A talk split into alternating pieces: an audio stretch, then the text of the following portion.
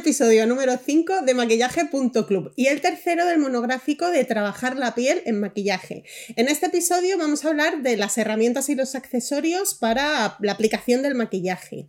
Y volvemos a estar Puri, que es nuestra formadora y maquilladora, yo, Cintia, que soy girl boss, y María, que es periodista especializada en belleza. Bueno, pues eh, herramientas, brochas, esponjas, dedos, no sé si se me ocurre algo más. ¿Hay algún gadget de estos raros? Así, una cosa de esta china que hace pu, pu, pu, algo así, te lo solo. También, es que hay de todo. Aerógrafos, anda, sí, Sí, es verdad, cierto. Un montón de cosas para aplicar el maquillaje. ¿Cuáles son vuestras herramientas favoritas? Bueno, yo me maquillo la mayoría del tiempo con las manos, la verdad, por prisa y porque también me gusta cómo queda. Porque al final es una forma de que el maquillaje se me funda con la piel Totalmente de acuerdo, María. Aunque es un poco guarrete porque tienes que estar ahí todo el rato, tucu tucu, lavándote las manos. Pero a mí me gusta maquillarme con el, las manos. El efecto es mucho más natural. Por, por, el calor de los dedos, a lo que te digo, porque se funde mucho más dentro de, de la piel. La verdad es que es una buena idea, María. Sí, hay maquilladores que maquillan solo con los dedos. Yo mi opción favorita ahora mismo, porque ahora en vez de en el baño me estoy maquillando en la habitación con un espejo, es brocha más esponja, porque así no me tengo que levantar a lavarme las manos varias veces. Entonces, primero aplico con brocha todo el maquillaje y después la esponja, que sí que la he humedecido previamente. A mí me gusta así, porque a mayor edad yo veo que me aplico cada vez menos cantidad de maquillaje, aunque tenga más manchas, fíjate, antes tenía menos manchas y llevaba más capa y ahora teniendo más manchas me da igual que se, que se trasluzca un poquito, pero prefiero llevar menos capa porque sí noto más esa, esa densidad. Y entonces luego siempre por eso la esponja humedecida me encanta porque me deja un aspecto mucho más natural, si me equivoco lo que sea también lo rectifico súper bien.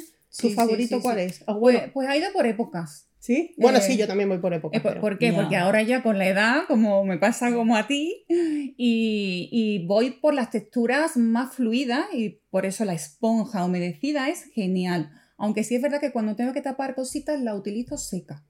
¿Vale? ¿Para qué? Para que sea, digamos, como más estupidito el maquillaje, es decir, se ve como menos las manchitas y las imperfecciones. Pero sí que es verdad que cuando era un poquito más jovencita utilizaba mucho la brocha, ¿vale? Ahora se lleva mucho el tipo, el tipo kabuki, ¿me entiendes? Las que son de pelito corto y son muchos pelitos, entonces eso te deja el maquillaje perfecto, pero cubre bastante, ¿eh? Claro, bueno, es que hemos dicho brocha, pero es que hay muchas brochas distintas. La lengua de gato, por ejemplo, que es la, que yo utilizaba en mis tiempos, que se llevaba un montón. Pero claro, si no lo hacías bien, se te quedaban un poquito las rayas. Es decir, tienes que estar modificando después un poquito con la esponja y todo lo demás. Pero es que hay un montón de herramientas para aplicar un maquillaje bien puesto. Se nota mucho la cobertura de, de cuando yo me maquillo con las manos y algún día con las brochas, se nota muchísimo el cambio de, de la cobertura. ¿Tú sabes dónde yo utilizo los dedos? En la parte interior del ojo porque ahí sí se hace, sobre todo ya con mi edad, se hace mucho lo que es que se cuartea con el tiempo. para el corrector. Para el corrector, porque es una manera de aplicarlo mucho más preciso y sobre todo porque como está calentito, lo que es el calor del dedo hace que, digamos, como que penetre más dentro de, ¿Lo aplicas con brocha y luego finalizas con el dedo? O, bueno, ¿el dedo con cuál además? Este dicen que haces menos presión con el anular, ¿no? Siempre, siempre. En esa zona que, es más delicada. Es muy delicada, entonces siempre tiene que ser Ah, poquito a poco y sobre todo eh, el tema de que sea muy, muy poquita la presión que hagamos. Vale. ¿Y aplicas brocha y luego dedo o dedo directamente? O... Eh, la zona, por ejemplo, mm, cuando ya tenemos una cierta edad, mm, yo no soy partidaria de poner excesivas capas. Entonces, lo que hago es poner corrector. ¿Vale? Primero precorrijo según mi tipo de ojeras, como ya vamos a ver más adelante. Y después lo que hago es poner un poquito de corrector neutro encima. ¿Vale? Vale pero que no suelo poner encima otra vez una capa de maquillaje porque es que ya quedaría demasiado, demasiado evidente. Vale, luego mm, simplemente lo fundes uno con otro sin llegar a subir. Pero vamos, estamos hablando de mi caso por el tema de que yo tengo la ojera seca, otras personas pues todo lo contrario, es decir, que cada caso es diferente.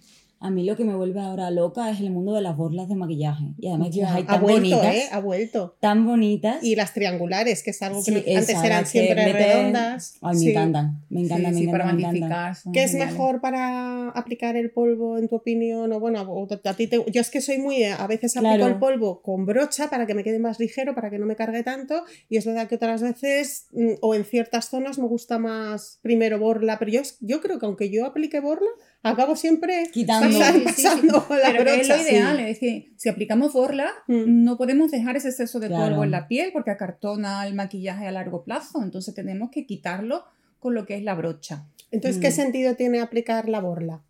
Es porque ¿cómo? matifica más, es decir, es más evidente, digamos como que sella mejor el producto. O penetra más. ¿no? Claro, porque hay más producto. Estás haciendo esa En- presión. En lo que es la brocha, como hay menos producto, tú la sacudes y te Claro. pones poquita cantidad, queda mucho más natural. Pero sí que es verdad que con la borla se matifica. Además, zonas súper importantes como son al- alrededor de la boca, en la parte de la nariz, la frente, que Vale. es la que suelen brillar más. Yo siempre matifico esa zona con borla y el Piel- resto con... con- Piel grasa y mixta, ¿no? Tienen que fijarse más en, en borla. Exactamente. Sin embargo, mi, mi piel, como es más seca los laterales, pues utilizo simplemente lo que es la brocha. Pues ahora has dicho lo de que mm, el corrector con los deditos en la zona de la ojera, pero por ejemplo, yo cuando he corregido granitos y marcas, no sé cómo lo hacéis, yo a mí me gusta utilizar un pincel que muchas veces me cojo el de los labios, porque para mí es de los más precisos que hay, porque cuando lo echo con el dedo, eh, como que es demas- demasiado sí, sí. zona. Y entonces he puesto ahí muy precisamente el corrector, luego sí le da a lo mejor con el dedo, pero que si lo hago directamente con el dedo me da la sensación de que no Claro. tapa tanto justo lo que quiero. No sé Totalmente. vosotras cómo lo hacéis. Sí, sí. Sí, igual es que en realidad es un mundo. O sea, la brocha de los ojos, la brocha del corrector, Sí, del la del labio. Al final, un la nombre, que, sí. sí, la que mejor te apaña a ti, aunque ponga de labio, si tú lo quieres utilizar para un granito. Exacto. Al final es un mundo. Esto Yo, por es- ejemplo, ujú. cuando voy a maquillar novias y todo demás, sí que es verdad que soy muy precisa a la hora de poner la corrección con un pincelito, pero después eh, también hay lo que son esponjitas que son mucho más pequeñitas, Sí. ¿vale? Que con esas son las que yo voy difuminando ese pin- esa pincelada que acabo de dar y queda genial. Vale, pues también otra opción.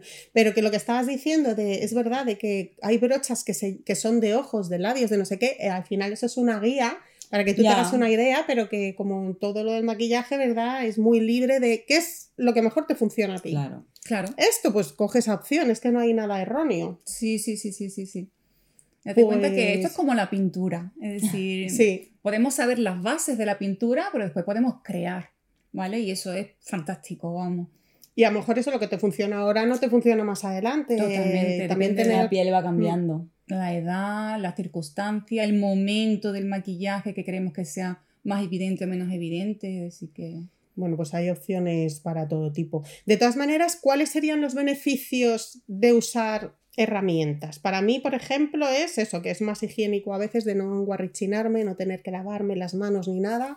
Ten- ¿Veis algún beneficio? Yo creo que a veces la aplicación es más, lo que decías tú. Para mí depende de la cobertura que quiera conseguir. Hmm, La aplicación a veces Sí, es más sí, sí.